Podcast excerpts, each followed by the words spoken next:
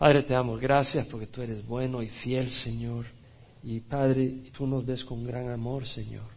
Tú ves nuestras luchas, tú ves nuestros problemas. Y nosotros nos vemos en nuestros fracasos, pero tú nos ves con ternura, Señor. Pero también nos ves con la intención de levantarnos del lodo, jamás de dejarnos en el lodo. Porque el lodo no es bueno, tú tienes algo mejor para nosotros. Señor, háblanos el día de hoy. Obviamente palabra es preciosa y nos llamas a amarte con todo el corazón, con toda el alma, con toda nuestra fuerza, con toda nuestra mente. Y nos has dado nuestra mente, Señor, para esforzarnos y entender estas cosas que pueden llegar a nuestro corazón y transformarnos, Padre. Abre nuestra mente, pero sobre todo abre también nuestro corazón, Padre. Hemos estudiado muchas veces tanto la palabra, pero cuánto dejamos que transforme nuestro corazón. Transforma nuestro corazón, Señor. Haz una cirugía, Señor, y aviva nuestras vidas en nombre de Jesús. Amén. Bueno, hoy empezamos una carta fabulosa, la carta de Pablo a los Efesios. Es una linda carta y estuve estudiando un poco en ella. Vamos a hacer una introducción. Esta carta fue escrita por Pablo a la iglesia en Éfeso, pero se considera una carta circular, en el sentido que fue una carta que fue leída en otras iglesias de la provincia de Asia. El autor es Pablo, lo dice desde el principio de la carta. Pablo había estado en Éfeso en su segundo viaje misionero. Cuando Pablo llegó en su segundo viaje misionero a lo que es ahora Turquía, quiso ir a la zona occidental de Turquía, hacia la costa, hacia la zona de Éfeso, hacia Asia, lo que se llamaba Asia, la provincia de Asia, pero el Espíritu se lo impidió. Y entonces agarró hacia Troas y ahí el Señor le reveló a través de una visión de que llevar el Evangelio hacia Europa, hacia Macedonia, lo que es Yugoslavia, y hacia Grecia, y hacia Corinto, Acaya, la provincia de Macedonia, la provincia de Acaya. Y al regreso pasó por Éfeso, y ahí sí pasó a Éfeso, el Espíritu lo llevó a Éfeso, y dejó a Priscila y Aquila, aquellos compañeros que Pablo trabajó con ellos en Corinto. Entonces Priscila y Aquila los dejó Pablo ahí en Éfeso, predicó en la sinagoga, pero luego se fue en su viaje de regreso hacia Jerusalén y luego a Antioquía. Y en el tercer viaje misionero regresó. El segundo viaje misionero fue en el año 53. En el año 53 fue que dejó a Priscila y Aquila en Éfeso. Y regresó en su tercer viaje misionero a Éfeso. Y ahí estuvo como tres años ministrando, del año 53 al año 56. Y luego siguió viaje hacia Macedonia, hacia Acaya, la zona de Corintio. Luego, debido a que había un plot para matarlo, se regresó por Macedonia y yendo camino hacia Jerusalén pasó cerca de Éfeso, por el puerto de Miletos, y ahí se reunió con los ancianos de la iglesia de Éfeso, los mandó a llamar y tuvo un encuentro emocional, lindo, lo tenemos en el libro de Hechos, y ya Pablo llegó a Jerusalén, o sea, estuvo en Éfeso del 53 al 56, se iba hacia Macedonia, hacia Acaya, luego regresa y por el año 57 está pasando a despedirse de la iglesia de Éfeso, llega a Jerusalén, ahí lo agarran preso. Bueno, los judíos lo querían matar, entonces los soldados romanos lo agarran para protegerlo, lo iban a azotar, pero él dice soy ciudadano romano, no, lo querían azotar para saber por qué lo estaban queriendo matar. Soy romano, entonces ya no lo podían azotar. Lo llevaron a Cesarea de Filipo para protegerlo, pero siguió arrestado y luego va hacia Roma y llega a Roma donde estuvo preso domiciliario, es decir, estuvo en una casa alquilada por dos años, se le permitió estar en una casa alquilada por dos años mientras esperaba una audiencia con Nerón, el emperador romano, porque él había pedido audiencia con el emperador romano, porque el gobernador de Cesarea de Filipo lo que quería era dinero para soltar a Pablo y Pablo no le iba a dar dinero. Entonces él dijo, apelo al emperador y entonces lo enviaron hacia Roma. Pablo estuvo en Roma en ese arresto domiciliario del año 60 al 62. Luego fue liberado y unos cuantos años después lo volvieron a agarrar preso y lo mataron, le cortaron la cabeza ahí por el año 66 al 68, más o menos por esos años. Pero Pablo escribe la carta a la iglesia de Éfeso estando preso, en cadenas. No estaba en una cárcel ahí con otros presos, necesariamente estaba en una casa, pero estaba encadenado con soldados romanos que lo tenían ahí agarrado, no podía salir de ahí. Y no solo escribió esa carta, escribió otras cartas, escribió tres cartas más, la carta a los Efesios, la carta a los Filipenses, a Colosenses y la carta a Filemón, las cartas de prisión, carcelarias. En Hechos 28 vemos que Pablo estaba en arresto domiciliario. Hechos 28, versículo 30 al 31, leemos, Pablo se quedó por dos años entero en la habitación que alquilaba y recibía a todos los que iban a verlo. O sea, estuvo preso, pero tenía libertad para predicar el Evangelio. Predicando el reino de Dios y enseñando todo lo concerniente al Señor Jesucristo con toda libertad sin estorbo. Estaba preso, pero podía enseñar la palabra del Señor. Es una bendición. Que estaba preso lo leemos en Efesios 6, 19, 20, cuando habla del Evangelio por el cual soy embajador en cadenas. Soy embajador, pero en cadenas. En Efesios 3.1, Pablo dice, Pablo prisionero de Cristo Jesús por amor a vosotros los gentiles. Interesante, prisionero de Cristo Jesús. Es decir, estoy en cadenas, pero soy de Jesús. Estoy en las manos de Jesús. Podré estar en cadenas, pero le pertenezco a Jesús. Jesús es mi dueño. Es importante entender estas cosas, porque muchas veces son las circunstancias las que nos definen, y no debe ser así. Pablo dice en Efesios 4.1, yo pues prisionero del Señor, y está exhortando a la iglesia, le digo, ruego que viváis de una manera digna de la vocación con que habéis sido llamados. Pablo no estaba en manos de Roma o del emperador, estaba en manos de Jesús. Y Jesús ha prometido eso a nosotros. Él dijo, mis ovejas oyen mi voz, yo las conozco, ellas me siguen, y yo les doy vida eterna. Y no perecerán jamás, y nadie las arrebatará de mi mano. Mi Padre que me las dio es mayor que todos, y nadie las arrebatará de la mano, mi Padre, yo y el Padre, uno somos. Mis ovejas oyen mi voz y ellas me siguen. Pablo lo siguió en la prisión.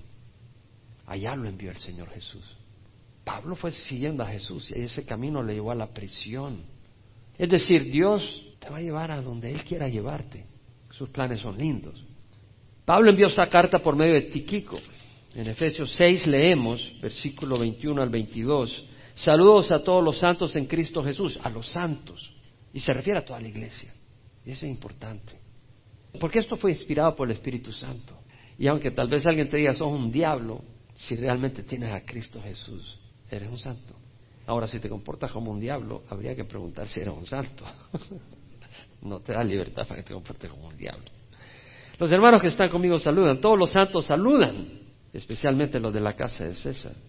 La gracia del Señor Jesucristo sea con vosotros.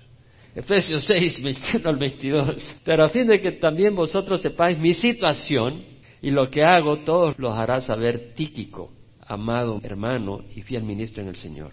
Tíquico, a quien he enviado a vosotros precisamente para esto, para que sepáis de nosotros y para que consuele vuestros corazones. Entonces vemos acá a Pablo diciéndole a la iglesia de Éfeso que para que sepan la situación, es decir, ellos amaban a Pablo, querían saber su situación. Dice, todo lo va a hacer saber Tíquico. O sea, ¿por qué? Tíquico es el que lleva la carta.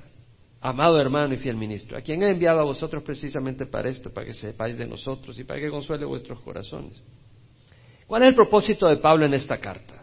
El propósito es hacerle saber las riquezas en Cristo. Es el propósito de Pablo. Que supiera el pueblo de Dios en Éfeso que eran millonarios espirituales. Y estaba leyendo una historia que menciona Warren Wiersbe en sus comentarios era de una millonaria que se llamaba Hetty Green. Murió en el año 1916. Esta mujer tenía una fortuna de 100 millones de dólares.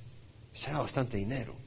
1916, eso era una fortuna, si ahora lo es, y en 1916 era una fortunota. Pero a pesar de ser millonaria, ella no calentaba el cereal para ahorrar dinero. Se lo comía frío, frío, para ahorrar centavos. Y a su hijo le tuvieron que amputar la pierna porque anduvo buscando una clínica gratis para no gastar con el médico. Y a la hora que halló una clínica gratis, pues le tuvieron que apuntar la pierna porque era demasiado tarde.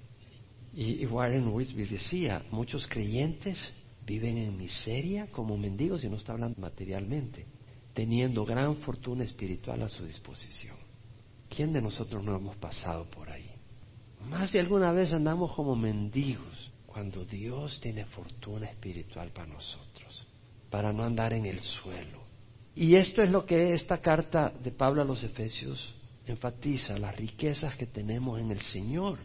Pues si no las sabemos, no las vamos a, aprovechar. Entonces Pablo dice, capítulo 1 del libro de Éfeso, Pablo, apóstol de Cristo Jesús, por la voluntad de Dios, a los santos que están en Éfeso y que son fieles en Cristo Jesús. Gracias a vosotros y paz de Dios nuestro Padre el Señor Jesucristo. Bendito sea el Dios y Padre nuestro Señor Jesucristo, que nos ha bendecido con toda bendición espiritual en los lugares celestiales en Cristo, según nos escogió en Él antes de la fundación del mundo para que fuéramos santos y sin mancha delante de Él. En amor nos predestinó para adopción como hijos para sí mediante Jesucristo, conforme al beneplácito de su voluntad, para alabanza de la gloria de su gracia, que gratuitamente ha impartido sobre nosotros en el amado.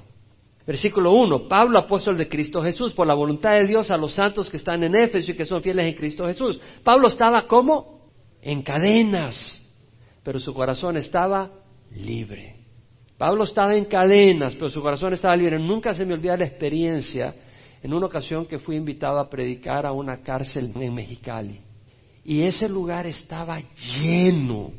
Y le digo, primero fue la alabanza antes de la predicación. Y cuando yo estaba ahí en esa alabanza, yo me fui atrás y me puse a llorar. Y me puse a llorar porque me tocó el corazón de ver la pasión y la libertad y el gozo que había en ese lugar. Yo les dije, ¿sabe qué?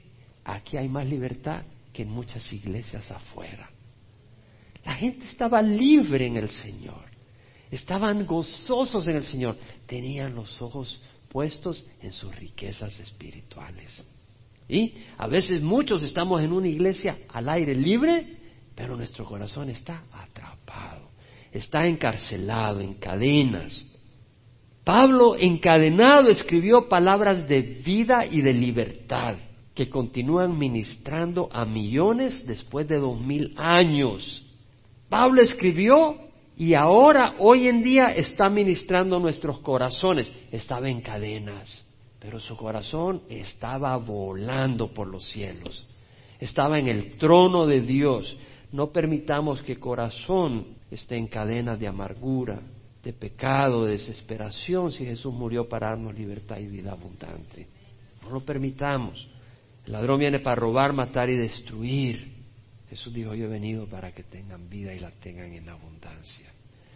Pablo, apóstol de Cristo Jesús por la voluntad de Dios. Las circunstancias, las cadenas no definían a Pablo.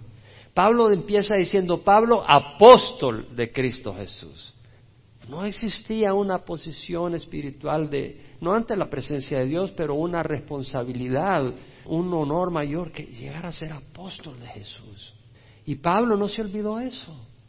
Estando en cadenas, él dice, yo soy un apóstol de Cristo Jesús, un embajador, un enviado, un mensajero, un vocero, un pastor. Y pastoreó a las iglesias estando en cadenas. Soy un profeta de Cristo Jesús. Profetizó, habló palabra de Dios estando en cadenas. Lo fue hasta que Dios lo llamó a casa. Nada ninguna persona, ninguna circunstancia, ningún evento se lo impidió. Nunca se olvidó su posición privilegiada en Cristo. ¿Cuántas veces a mí se me ha olvidado mi posición en Cristo? Por las circunstancias. ¿Cómo necesitamos aprender? ¿Cómo necesitamos leer la palabra? No leerla como quien lee el periódico, pero para reflexionar y despertar. Pablo nunca olvidó no solo su posición, sino su misión. Su misión era ministrar a otros, edificar a otros, edificar al pueblo de Dios. ¿Sabes qué? Un día vamos a descansar. Ahora podemos descansar en el Señor, no estoy diciendo eso, pero el Señor dijo, la hora viene cuando nadie puede trabajar. Y ahora es el tiempo de laborar. Y un día vamos a descansar. Y ahora echémosle ganas, no importa las circunstancias. En Filipenses 1, versículo 12, Pablo estaba en prisión. Acuérdese, escribió Efesios, Filipenses, Colosenses y Filipón. Pablo está en prisión y dice, yo quiero que sepáis, hermanos, que las circunstancias en que me he visto han redundado en el mayor progreso del Evangelio. O sea que tus circunstancias, mis circunstancias, si nosotros creemos en el Señor, van a redundar en el progreso del Evangelio. De manera, dice Pablo, que mis prisiones por la causa de Cristo se han hecho notorias en toda la guardia pretoniana y a todos los demás. Y que la mayoría de los hermanos confiando en el Señor por causa de mis prisiones, mis cadenas, tienen mucho más valor para hablar la palabra de Dios sin temor. O sea, Pablo veía en prisión hasta una bendición en sus circunstancias. A un hombre así, ¿cómo lo vences? ¿Cómo lo detienes a un hombre así? No lo detienes. Señor, ayúdanos a abrir los ojos. Abrir los ojos ahora mismo, ahorita mismo pudiéramos pararnos, apagar la luz y reflexionar en esto. Mira mis circunstancias, mira tus circunstancias y dice, Señor, en estas circunstancias yo soy un hijo del Dios viviente. En estas circunstancias tú me has escogido para vivir una vida abundante. En estas circunstancias tú me has escogido para vivir entendiendo las riquezas espirituales que me has dado. En estas circunstancias tú me has dado poder para hacerte útil. En estas circunstancias tú me has dado poder para no tirarme al lodo. Y Pablo dice, Pablo, apóstol de Cristo Jesús, por la voluntad de Dios, a los santos que están en Éfeso y que son fieles en Cristo Jesús. La palabra santo es agios y se traduce en la King James 161 veces holy y 61 veces saints. Y la palabra es santo. ¿Qué quiere decir santo? En el sentido bíblico, no en el sentido de alguna organización religiosa, porque no me interesa eso. No. ¿Qué dice la Biblia? La palabra de Dios nos enseña que la palabra santo quiere decir apartado para Dios, para su uso. Por ejemplo, las cosas que están en el templo, que estaban en el templo eran santas. ¿Qué quiere decir? Apartadas para el uso de Dios. No era para usarlas para otras cosas, era para el uso de Dios, para el servicio exclusivo de Dios. Se aplica a objetos, lugares, el templo santo, apartado para Dios. Y las personas. En el Nuevo Testamento leemos que se aplica la palabra santa a los apóstoles, a los profetas, porque han sido apartados para la obra de Dios y para los cristianos. Aquí Pablo está hablando a los santos que están en Éfeso. No, no era aquellos que tenían una aureola en la cabeza. Eran todos los cristianos en Éfeso, los llama santos, porque están apartados. No quiere decir apartados del mundo en el sentido yo aquí no me meto, pero apartados del pecado del mundo y apartados para el propósito de Dios. O sea, hemos sido llamados a salir del pecado del mundo. Y estamos llamados y apartados para servir a Dios, para vivir para Dios. Entonces, nosotros somos santos porque hemos sido apartados para vivir para el Señor. Pero, al ser apartados para vivir para el Señor, va a ocurrir esa santificación, que quiere decir que vamos a ir caminando en moralidad, no en inmoralidad, no, sino en una rectitud no vamos a caminar en pecado, sino que vamos a ir caminando rectamente en pureza de corazón. Pero todo eso Dios lo va a ir haciendo en nosotros. Y en el sentido que está hablando, porque nadie ahí era perfecto en la iglesia de Éfeso, son imperfectos como nosotros, pero somos apartados para el servicio de Dios. Y es en ese sentido que Pablo le está llamando. Somos santos, a los santos que están en Éfeso, es decir, y creo que es en ambos sentidos, aquellos que han sido apartados para servir a Dios, pero que también están caminando en una vida recta. Fíjate que dice a los santos que están en Éfeso y que son fieles en Cristo Jesús. Y veremos más adelante en el capítulo 1 que dice, según nos escogió en el antes de la fundación del mundo para que fuéramos santos y sin mancha delante de Él, en amor nos predestinó para adopción como hijos para sí mediante Jesucristo. En el versículo 4 habla de que fuéramos santos y sin mancha delante de Él. Dios nos ha sacado del mundo, santos que están en Éfeso, santos, apartados, apartados para el Señor.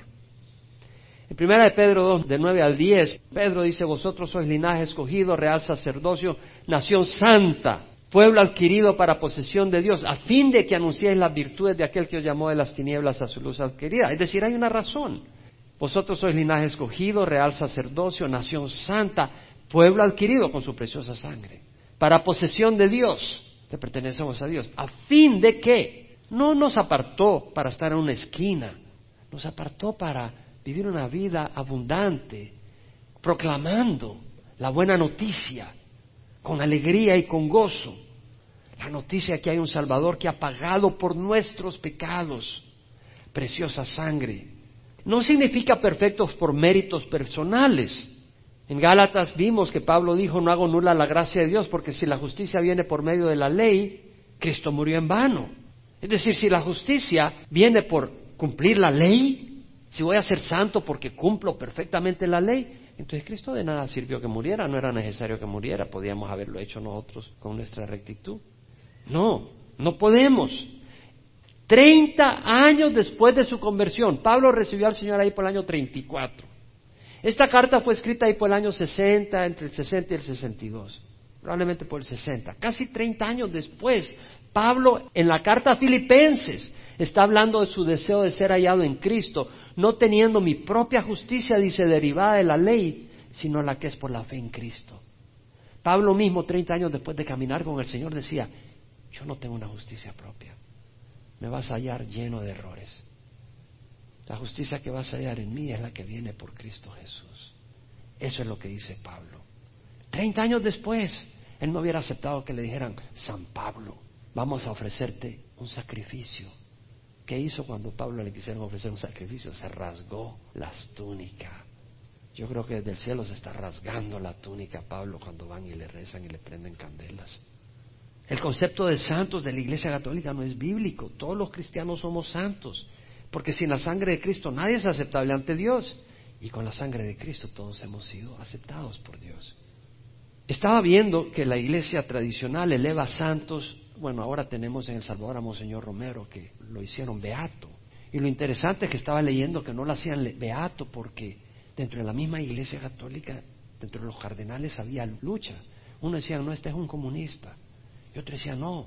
Había uno que se había opuesto a que lo hicieran beato. Entonces cuando Papa Francisco, antes de ser Papa, dijo, yo lo haría santo y mandaría a esa persona a que fuera a hacer la ceremonia de santificación. O sea, esto es una política. No es una organización la que nos hace santos, es la sangre de Cristo Jesús. Qué bonito, ¿verdad? No lo decide Calvary Chapel Emanuel, no lo decide Calvary Chapel Costa Mesa que tú eres santo, lo decidió Jesucristo. Él derramó su sangre y eres apartado y eres santificado. En 2 Corintios, Pablo dice, Dios estaba en Cristo reconciliando al mundo consigo mismo, no tomando en cuenta a los hombres sus transgresiones. Al que no conoció pecado, le hizo pecado para que nosotros fuéramos justicia de Dios. Estamos revestidos de la rectitud de Jesucristo. No en vano Él fue hecho maldición.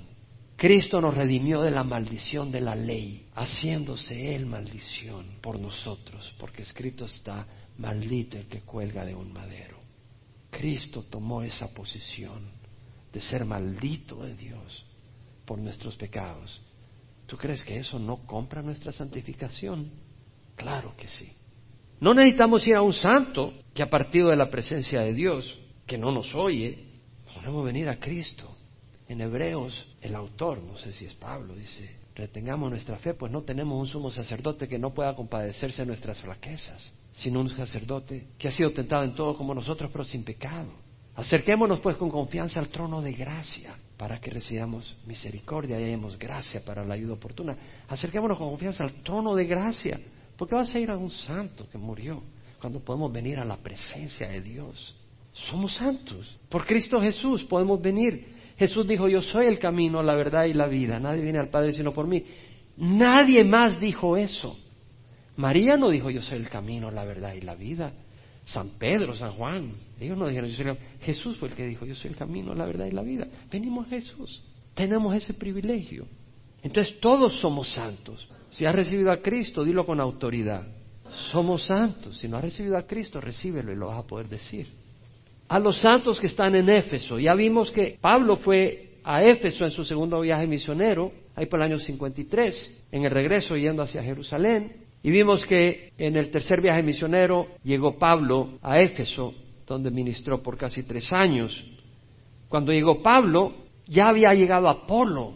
Acuérdese que dejó a Priscila y Aquila en Éfeso en su segundo viaje misionero, y luego Pablo va para Jerusalén y luego a Antioquía. Y cuando Pablo, antes de regresar, llega Apolo, que fue un gran defensor de la fe ante los judíos, Priscila y Aquila lo guiaron mejor en el camino del Señor y fue muy útil. Apolo ahí en, en, Éfeso, ministró Apolos en Éfeso y después se fue a Corinto a ministrar. Y cuando Pablo regresa a Éfeso, Apolo está en Corinto ministrando. Pablo cuando llega a Éfeso ministra tres meses en una sinagoga Eso lo leemos en Hechos 19, el 8 al 11. Y de ahí se va a la escuela de Tirano, porque los judíos le hicieron la vida difícil y se tuvo que ir a enseñar en la escuela de Tirano, donde enseñó por dos años. Y Dios hizo grandes milagros. Puedes leerlo. Hubo gran revolución en Asia cuando Pablo estuvo ministrando. En Hechos 19 vemos el impacto que hace el Evangelio cuando lo recibe un corazón abierto a la verdad. En Hechos 19 leemos, versículo 18, muchos de los que habían creído continuaban viniendo, confesando y declarando las cosas que practicaban, pero se arrepintieron. Y muchos de los que practicaban la magia, las limpias y todas esas cosas, juntando sus libros, los quemaban a la vista de todos. Hubo un cambio. Ellos trajeron al fuego toda la basura. Su precio llegaba a cincuenta mil piezas de plata. ¿Sabe cuánto es eso? Casi cuatro millones de dólares. Si tú te quieres deshacer del licor, no se lo vendas al vecino, tíralo al baño. Si hay un verdadero arrepentimiento, te alejas de esos lugares. Amén. Así crecía poderosamente y prevalecía la palabra del Señor. En el capítulo 19 de Hechos, Demetrio se levanta contra Pablo porque dice, nuestra prosperidad depende del comercio. Estaba el templo a la diosa Diana, una de las siete maravillas del mundo en ese tiempo. Era un templo enorme, 200 metros de largo, o por ahí, 160 de largo, no sé cuántos metros de ancho, no sé cuántos cientos de columnas maravillosas. Eso era increíble. Y tenía a la diosa Diana, un ídolo. Y dice, corremos peligro que nuestro negocio se caiga porque los artífices de los ídolos, el negocio le está viniendo para abajo. Así fue de fuerte el impacto del Evangelio. La gente estaba dejando la idolatría. Y no solo eso, ellos tenían miedo de que hasta el templo iba a perder su reputación. Pues la gente estaba abandonando las tradiciones idólatras. Y en Hechos 20 puede leer cuando Pablo se reúne con los ancianos en Mileto y se despide de ellos. Vemos que Pablo dice, Pablo, apóstol de Cristo Jesús, por la voluntad de Dios, a los santos que están en Éfeso y que son fieles en Cristo Jesús. La palabra fiel es pistos, quiere decir alguien confiable en el ejercicio de sus responsabilidades. Fiel es alguien que le puedes confiar las cosas, pero también fiel en el sentido acá es alguien que tiene fe, porque la palabra quiere decir fe, tiene fe, fe en Jesucristo, cree en sus promesas, ha abrazado las enseñanzas de Jesús se mantiene abrazando esas enseñanzas, su vida guiadas por eso. Entonces una persona fiel en el Evangelio es una persona que se mantiene en el Evangelio. Es como una persona fiel en el matrimonio, que no anda con otras mujeres. Una persona fiel es una persona dedicada, abrazando esas promesas. Y porque abraza esas promesas, es confiable. Esa persona no es hoy sí, mañana no. Hoy sigo a Jesús, mañana me tiro al pecado. Una persona fiel es hoy sigo a Jesús, mañana sigo a Jesús, hasta que me lleve a casa. Oh, Señor, ayúdame. Esa es la persona fiel, la que dice, Señor, ayúdame. La persona que dice, oh, yo la hago solo, no pasa de unos minutos y te quiebras la nuca. Porque sin la ayuda del Señor no llegamos. Pero el Señor es fiel. Y nosotros podemos ser fieles porque el Señor es fiel. Ellos estaban establecidos, son fieles en Cristo Jesús. En Cristo Jesús. Si alguno está en Cristo, nueva criatura es. Se trata de estar en Cristo. Tú puedes estar en Calvary Chapel Emanuel hoy. Pero la pregunta es, ¿estás en Cristo? Y esa es una gran diferencia. Estar en Cristo. Y Pablo dice, gracia a vosotros y paz de Dios nuestro Padre y el Señor Jesucristo. Gracia y paz. Es el saludo característico de Pablo en las trece epístolas. En Romanos 1.7, 1 Corintios 1.3 dice, gracia a vosotros y paz de parte de Dios nuestro Padre y el Señor Jesucristo. Segundo de Corintios 1.2 dice, gracia y paz a vosotros de Dios nuestro Padre el Señor Jesucristo. Gálatas 1.3, Filipenses 1.2, Filemón 1.3, gracia a vosotros y paz de Dios nuestro Padre el Señor Jesucristo. Colosenses 1.2, gracias a vosotros y paz de Dios nuestro Padre. Primera Tesalonicenses 1.1, gracias a vosotros y paz. Segunda Tesalonicenses 1.2, gracias a vosotros y paz de Dios el Padre el Señor Jesucristo. Segunda Timoteo 1.2, gracias, misericordia y paz de Dios Padre y de Cristo Jesús nuestro Señor. Titos 1.4, gracia y paz de Dios el Padre y de Cristo Jesús nuestro Salvador. Gracia y paz. ¿Qué quiere decir gracia a vosotros y paz de Dios nuestro Padre y del Señor Jesucristo? Gracia y paz Pablo está invocando una bendición sobre la iglesia de Éfeso. Pablo no está diciendo, ojalá que ustedes conozcan la gracia. Pablo no está diciendo, ojalá que ustedes experimenten la paz. Yo creo que Pablo está invocando bendición. Pablo está invocando una bendición, como cuando Dios le dice a Moisés, habla a Aarón y a sus hijos y diles, habla a los hijos de Israel y los bendeciré. Así les dirás, Jehová te bendiga y te guarde. Jehová haga resplandecer su rostro sobre ti y tenga de ti misericordia. Jehová alce su rostro sobre ti y te dé paz. Así invocarán ellos mi nombre sobre los hijos de Israel y yo los bendeciré. Entonces Pablo está invocando gracia sobre la iglesia en Éfeso y paz. Yo creo que Dios, al invocar Pablo esto, Dios iba a proporcionar gracia y paz a la iglesia de Éfeso. No iban a ser palabras al aire.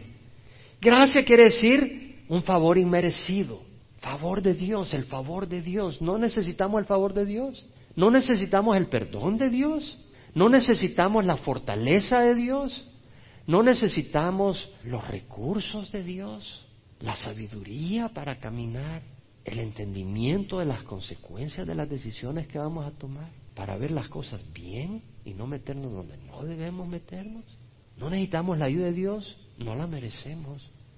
Y entonces dice, gracias, favor inmerecido y la paz de Dios. Número uno, hay que tener paz con Dios. Pues estás con guerra con Dios, ¿cómo vas a tener la paz de Dios? Pero aquí Pablo está hablando ambas cosas, sobre todo la paz de Dios. Jesucristo dijo, la paz os dejo, mi paz os doy. Se lo dijo a sus discípulos. El mundo no puede tener la paz de Jesús hasta que haga paz con Dios. La paz os dejo, mi paz os doy. Todo eso viene por la gracia. Primero viene gracia. Si tienes la gracia de Dios, puedes experimentar la paz de Dios. Pablo en su epístola a los romanos dice, habiendo sido justificados por la fe, tenemos paz con Dios por medio de nuestro Señor Jesucristo, por medio de quien hemos tenido entrada por la fe a esta gracia en la cual estamos firmes. Es por fe que tenemos acceso al favor de Dios. Tenemos acceso.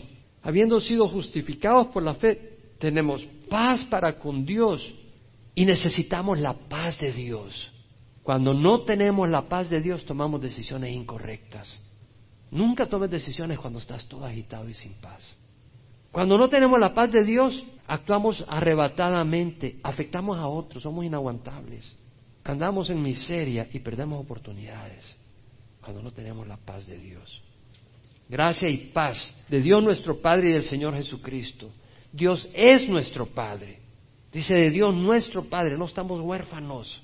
Tenemos un papá maravilloso, poderoso, nos ama, conoce nuestras necesidades y está a la par nuestra. Es nuestro Padre, somos miembros de una familia, no es solo mi Padre, es nuestro Padre. Somos una familia.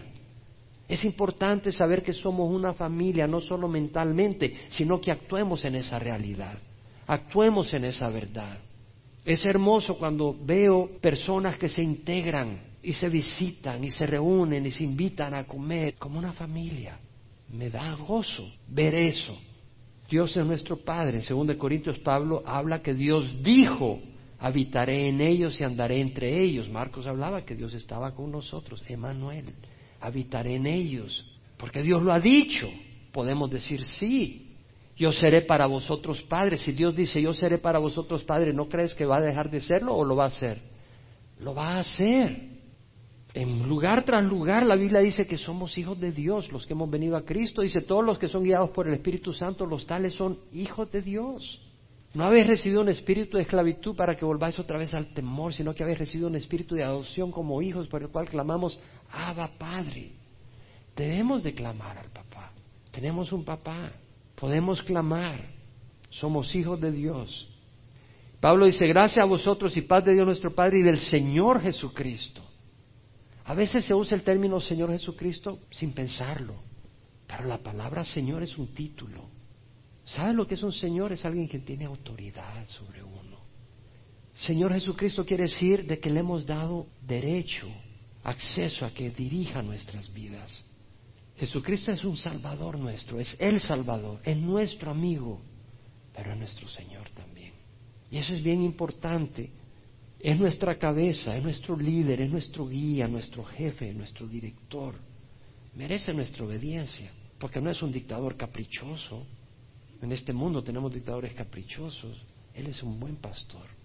Merece que le escuchemos. Todos necesitamos dirección. Tu cuerpo necesita una cabeza, ¿no? Y nosotros necesitamos una cabeza. ¿Quién va a ser tu cabeza? Necesitamos a Jesús. Qué lindo que Él quiere ser nuestra cabeza.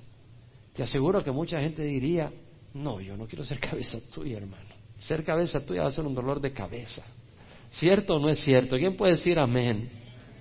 No cualquiera diría yo quiero ser tu cabeza. No, eso estar aguantándote a ti, estar luchando contigo para que me obedezcas, quiere ganas.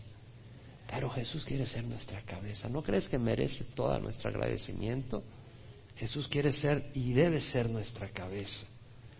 Dice, bendito sea el Dios y Padre de nuestro Señor Jesucristo, que nos ha bendecido con toda bendición espiritual en los lugares celestiales en Cristo. Este es el tema principal de la carta. Bendito sea el Dios y Padre de nuestro Señor, que nos ha bendecido con toda bendición espiritual en los lugares celestiales en Cristo. Nos ha bendecido. Mira, los hombres más ricos del mundo, estaba viendo la fortuna de ellos en el año 2015. ¿Sabes cuánto dinero tiene Bill Gates? 76 mil millones de dólares. Qué aburrido. Te gastas un millón de dólares diario y no te lo acabas, aunque vivas 100 años. Carlos Sim es el segundo más millonario. 72 mil millones. Amancio Ortega, 64 mil millones. Y Warren Buffett, 58 mil 200 millones. Ahora te digo una cosa. En el mundo material, eso es mucho dinero. ¿Crees que las riquezas de Dios para nosotros son menores en el mundo espiritual? Mira lo que dice nos ha bendecido con toda bendición espiritual. Ellos no tienen todo el dinero disponible del mundo, o lo tienen. Bill Gates no tiene todo el dinero del mundo. Carlos Slim no tiene todo el dinero del mundo. Amancio Ortega no tiene todo el dinero del mundo. Nosotros tenemos acceso a toda bendición espiritual. Bendito sea el Dios. La palabra bendito, euloqueos, quiere decir hablar bien de alguien, pero si hablamos de Dios, quiere decir que Dios sea alabado, exaltado, que hablemos bien, grandes cosas de Él porque lo merece, pero también cuando se trata de Dios bendiciendo al hombre, es Dios prosperando y bendiciendo y favoreciéndonos. Aquí está hablándolo hacia Dios, bendito sea el Dios y Padre de nuestro Señor Jesucristo. Y lo que está diciendo es, Dios sea exaltado por nosotros. Pero llama el Dios y Padre de nuestro Señor Jesucristo. El término Dios está aplicando a Jesucristo aquí. El Dios de nuestro Señor Jesucristo. ¡Wow! Ahí dice el Dios y Padre de nuestro Señor Jesucristo. Entonces se está refiriendo al Dios de nuestro Señor Jesucristo. Bueno, Jesús es Dios y es hombre. Explícamelo. Estás loco. ¿Quién lo puede explicar? Dímelo. ¿Estás cuerdo? Porque la Biblia lo dice. Pero no se puede explicar. Sabemos que Dios, Jesús, existía desde la eternidad. Existe el Padre, el Hijo y el Espíritu Santo. En el Evangelio de San Juan leemos, en el principio estaba el verbo, el verbo estaba con Dios y el verbo era Dios.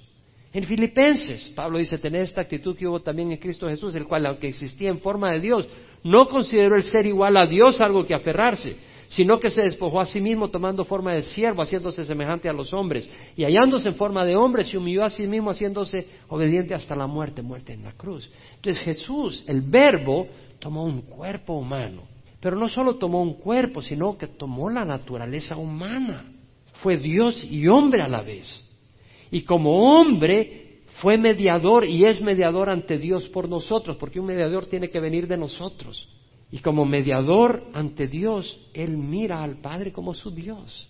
Por eso Jesús cuando resucita y tiene esa interacción con María Magdalena, le dice, ve a mis hermanos y dile, suba a mi Padre y a vuestro Padre, a mi Dios y a vuestro Dios.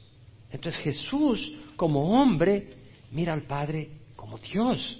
Pero Jesús es Dios. Por eso vemos que también dice la Biblia acá, bendito sea el Dios y Padre de nuestro Señor Jesucristo, Padre de Jesucristo. Ahora, un gato si tiene hijos, son gatitos, ¿verdad? Un ser humano si tiene hijos, son seres humanos. Nosotros somos hijos adoptados por Dios, pero Jesús no fue adoptado por el Padre. Entonces la palabra Padre de Jesucristo quiere decir de la misma naturaleza divina, en una relación entre el Verbo y el Padre como la que existe entre un hijo y su Padre. ¿Lo captamos o no lo captamos? Son verdades muy difíciles de entender pero me explico la exposición de la verdad. Esta verdad la he expuesto a ustedes, yo no la puedo entender, pero la creo. ¿Sabes qué? Yo creo a Dios más que yo creo a mi cerebro. Mi cerebro no puede entender cosas tan profundas. aún esta carta al libro de Pablo a los Efesios o cualquier escritura. Yo la estudio y siempre digo, Señor, hay tanto que aprender acá, hay tanto que entender que yo no tengo capacidad, pero aprendemos algo, algo entendemos que nos ayuda a conocer a Dios y a ser transformados por Dios. Entonces vemos que está diciendo Pablo, bendito sea el Dios y Padre de nuestro Señor Jesucristo, que nos ha bendecido con toda bendición espiritual. Es un hecho, nos ha bendecido, nos ha favorecido con riquezas espirituales, están disponibles. Toda bendición espiritual. Mira, estamos en una batalla espiritual. ¿Quién dice amén? Hermano, estamos en una batalla. Somos tentados. ¿Quién de ustedes es tentado? Somos tentados. Tenemos luchas. Y además estamos en una obra espiritual. ¿Quién de ustedes está realmente en su corazón queriendo participar en la obra de Dios en la tierra? Gloria al Señor. Para ello necesitamos ayuda, recursos. Si tú quieres construir un edificio, necesitas ladrillo, necesitas energía. Para la obra de Dios necesitamos recursos. Todo eso está disponible. Aprovechémoslo porque han sido dados para nosotros. Para vencer las batallas tenemos recursos, tenemos armas, tenemos protección, Olvídate los aviones modernos, esos tanques nuevos, esas armas. Nosotros espiritualmente tenemos algo más poderoso, tan poderoso que no se pueden mejorar. Lo que podemos es aprender a usarlas. Lo que podemos hacer es tener acceso a ellas, ir a agarrarlas porque el acceso está disponible. Están en los lugares celestiales en Cristo, están disponibles en Cristo. Charles Spurgeon dijo esto, debemos nuestro agradecimiento a Dios por todas las bendiciones temporales son más de lo que merecemos. ¿Quién de ustedes tuvo salud para venir a la iglesia? Algo hemos tenido de comida esta semana, ¿no? Tal vez algunos no tuvieron tanto como otros, pero ha habido comida. Tenemos comida. No lo merecemos realmente. Si somos honestos y no parciales, porque somos parciales, ¿verdad? No, yo sí, a mí dame todo. No, si somos parciales y vemos nuestro comportamiento, merecemos el infierno. Somos egoístas, tenemos un corazón engañoso, pero Dios nos da de comer. Entonces Spurgeon dice, debemos agradecer a Dios con grandes truenos y aleluyas por las bendiciones espirituales que nos ha dado. Y luego dice, un corazón nuevo es mejor que un abrigo nuevo. Wow, ¿es cierto o no es cierto? Alimentarse de Cristo, es decir, su palabra, es mejor que la mejor de las comidas terrenales. ¿Cierto o no? Yo prefiero comer algo sencillo todos los días y tener la palabra de Dios que comer banquetes todos los días y no tener la palabra de Dios. Spurgeon dice, ser heredero de Dios es mejor que ser heredero del hombre más rico. ¿De quién quiere ser heredero? ¿De Warren Buffett o del creador del universo? Imagínate.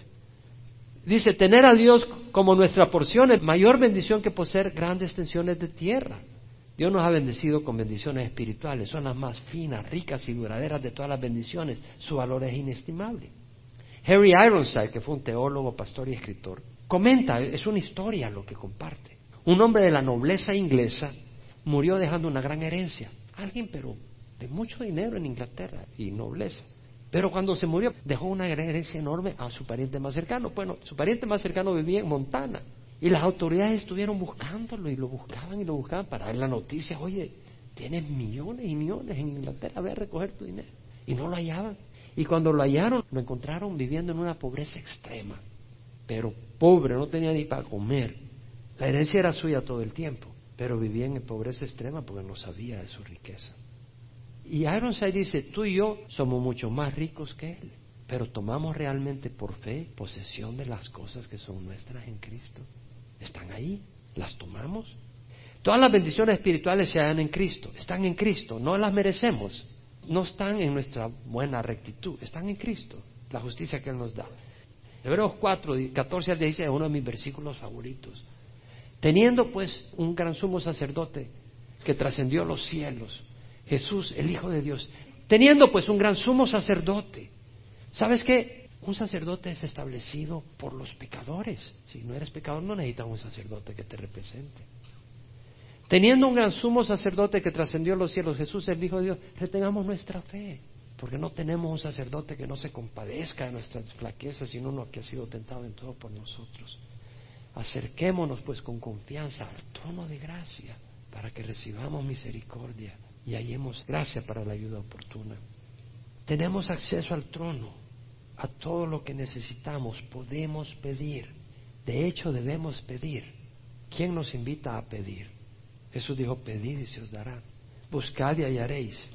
Llamad y se os abrirá, porque todo el que pide, recibe. El que busca, halla, y el que llama, se le abrirá. ¿Quién de vosotros que tiene un hijo le pide pan, le dará una piedra? Le pide un pescado, le dará una serpiente. Y si ustedes siendo malos saben dar buenas dádivas a sus hijos, cuanto más vuestro Padre que está en el cielo sabrá dar buenas cosas a quienes se lo piden. Nos llama malos el Señor de entradita. Somos malos, dice. Pero si somos hijos de Dios, por la sangre de Cristo, Él nos va a dar lo que necesitemos, material y espiritualmente. Claro, si pedimos cosas malas, ¿qué padre le va a dar cosas malas a un hijo? Si un hijo de tres años le dice, papá, quiero que me prestes el fusil, quiero jugar con el fusil, no lo vas a dar. Si un niño de dos años quiere agarrar el machete que tienes ahí para cortar cocos, no lo vas a dar. Porque se va a hacer daño, pues. Es decir, Dios nos quiere bendecir, pero a veces nosotros pedimos lo que no nos conviene, no nos lo va a dar. O si no es el tiempo, o si tiene algo mejor, te va a dar algo mejor. Pero si tú te adelantas y agarras lo que tú quieres, pues te fregaste. porque Él tenía algo mejor. Me llama mucho la atención la reflexión que hace Charles Spurgeon. Estoy leyendo algunos de sus escritos. Y está hablando sobre la oración. Y él hace esta reflexión. El Salmo 147, 9 dice, Él da su alimento al ganado y a las crías de los cuervos cuando chían. El Señor dijo, considerad los cuervos, que ni siembran ni ciegan, no tienen bodega ni granero, y sin embargo Dios los alimenta. ¿Cuánto más valéis vosotros que las aves? Y Spurgeon dice lo siguiente, eso es lo que dijo Jesucristo. Pero ahora veamos lo que dice.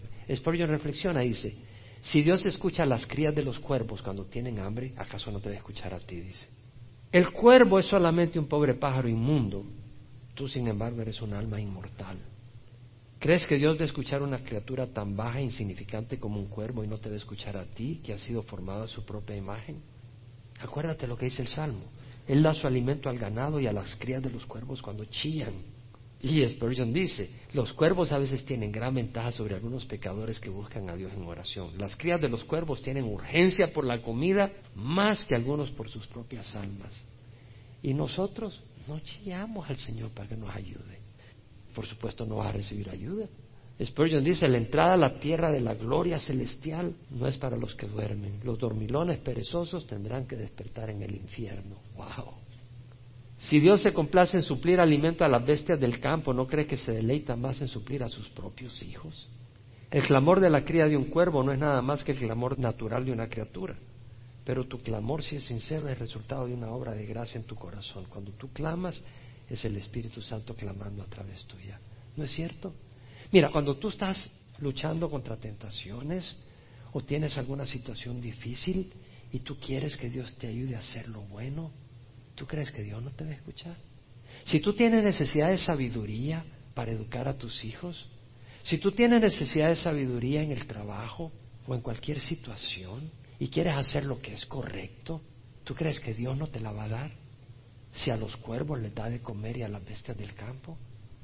Me llama la atención esta reflexión que hace Spurgeon y ahí cerramos. Cuando el Creador da a la criatura el poder de la sed, ¿por qué crees que Dios produce en el ser humano en un animal la necesidad de sed y tiene sed, ¿para qué lo hace? Para que tome agua. ¿Y por qué le hace para que tome agua? Porque existe el agua que le va a satisfacer y va a necesitar él esa agua para su salud física. ¿Por qué produce Dios en nosotros la capacidad de tener hambre? Por dos razones. Primero, porque necesitamos alimento y segundo, porque es una bendición deleitarse con una buena comida. Dios da esa capacidad porque la quiere suplir. Si Dios nos dice de que oremos y produce en nosotros una necesidad de clamar a Dios, es porque Él ha creado la respuesta para nuestra necesidad. Vengamos al trono de gracia y recordemos de que Dios sabe lo que es mejor. Amén. Padre, nos has bendecido, Señor, con salvación. Si Pablo con cadenas podía decir soy apóstol y bendecir a otros, Señor, nos muestra que tener acceso no basta, hay que ir y tomar esas bendiciones. Y Señor, ayúdanos a tomar esas bendiciones que nos has dado, a venir al trono de gracia y si los cuervos claman por la comida, Señor, nosotros como hijos del Dios viviente venir a ti, Señor, y decir, Señor, transfórmame, Señor, perdóname, Señor, abre mis ojos para poder ver todo lo que me has dado. Y Señor, poder caminar con gozo, Señor. Y poder agradecerte, Señor. Al abrir los ojos a todo lo que tú has provisto. Señor, hoy estamos acá muchos, no en el lodo, por tu gracia y tu misericordia. Muchos estamos no en el lodo, porque hemos abrazado esas bendiciones espirituales. Y Señor, pero no solo no queremos estar en el lodo, queremos volar en las alturas. Y tú nos has dado bendiciones espirituales en los lugares celestiales para ellos, Señor. Señor, derrama tu Santo Espíritu que está accesible para cada uno de nosotros. Haz una obra. Te lo pedimos hoy, Señor. Si tú nunca has recibido a Cristo Jesús, eso es lo más importante. Tiene que haber una convicción en tu corazón que necesitas a Jesús. Pídele perdón al Señor por tus pecados y recíbelo como Señor y Salvador de tu vida. ¿Por qué caminar en el lodo cuando podemos volar en las alturas? Ora conmigo, Padre Santo, te ruego perdón por mis pecados. Hoy recibo a Jesús como Señor de mi vida y pasar a ser de un pecador alejado de ti a un santo de tu iglesia para tu lindo propósito. Dame tu espíritu y tus bendiciones espirituales las busco y las deseo y las recibo hoy en nombre de Jesús.